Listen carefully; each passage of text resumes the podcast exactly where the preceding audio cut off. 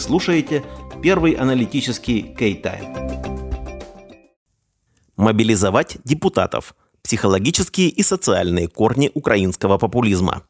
На сайте президента более 26 тысяч голосов на момент написания материала набрала петиция о мобилизации депутатов и чиновников, поданная нардепом Александром Дубинским, ныне сидящим в Лукьяновском СИЗО по подозрению в госизмене. Теперь ее должен рассмотреть Владимир Зеленский, поскольку положенные 25 тысяч голосов она набрала еще до конца срока сбора подписей. Цитата. «В средствах массовой информации неоднократно сообщают о нехватке военнообязанных для ротации и обновления вооруженных сил Украины. Мобилизация народных депутатов и государственных служащих разных уровней поможет выровнять условия для всех граждан и будет способствовать победе над государством-террористом», сказано в описании петиции. По сути, автор, преследуя заведомо популистскую цель, разместил на сайте президента невыполнимую, абсурдную петицию, но она оказалась популярной в народе. Этот феномен показался нам интересным. Не в контексте того, мобилизуют депутатов или нет. Их, разумеется, не мобилизуют. Более того, подобные предложения явно абсурдны, так как во все времена государственная служба, особенно высшие государственные должности, предполагали освобождение от участия в боевых действиях.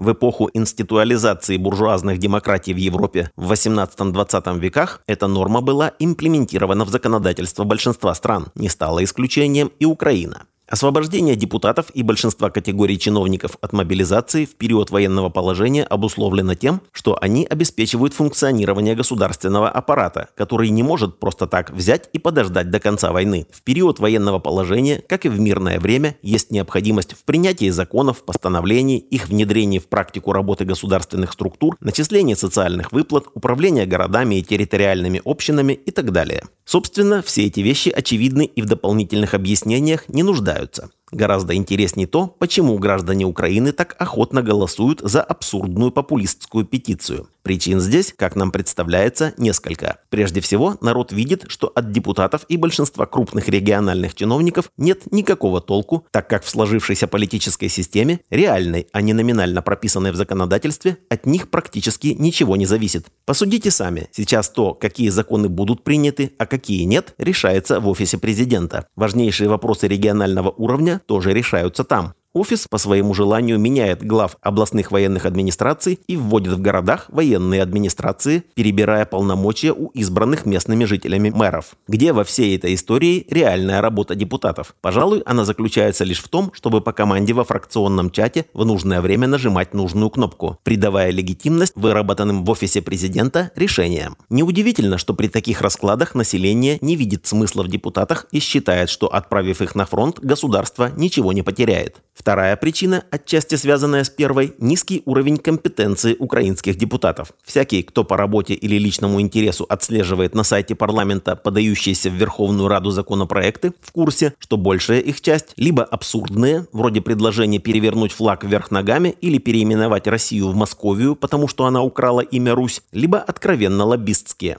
По-настоящему важных и ценных законопроектов в парламент подается крайне мало, а в случае с теми из них, которые имеют шансы на принятие, реальная законодательная инициатива, как уже было сказано выше, исходит из офиса президента, а не от самих депутатов. И, наконец, третья причина, по которой жители Украины готовы голосовать за популистские петиции в духе депутатов на фронт, это уверенность в том, что материальные блага, получаемые народными избранниками и чиновниками высших звеньев, не соответствуют качеству выполняемой ими работы значительно превосходя его. Ранее мы уже привели пример с депутатами, которые по сути ничего не решают, подают абсурдные законопроекты и протирают штаны в парламенте. Если такая работа стоит ее официальной оплаты, множество компенсаций, вроде компенсаций за съем жилья, надбавок, премий и, самое главное, возможности получать черный нал за лоббирование тех или иных интересов, то мы, пожалуй, пойдем танцевать в национальную оперу. Подобным образом обстоят дела и с руководством министерств, региональными управленцами высшего уровня, судьями престижных судов. Да-да, суды в Украине делятся на престижные и непрестижные, о чем всем хорошо известно, и некоторыми другими категориями чиновников.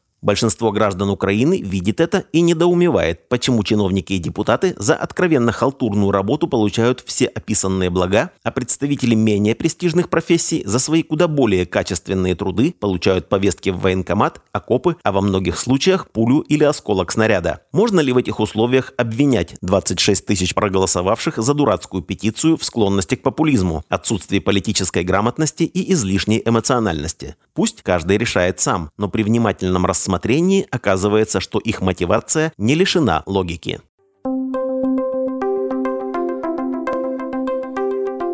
Редакция Первого аналитического продолжает свою работу. Ждите следующих публикаций.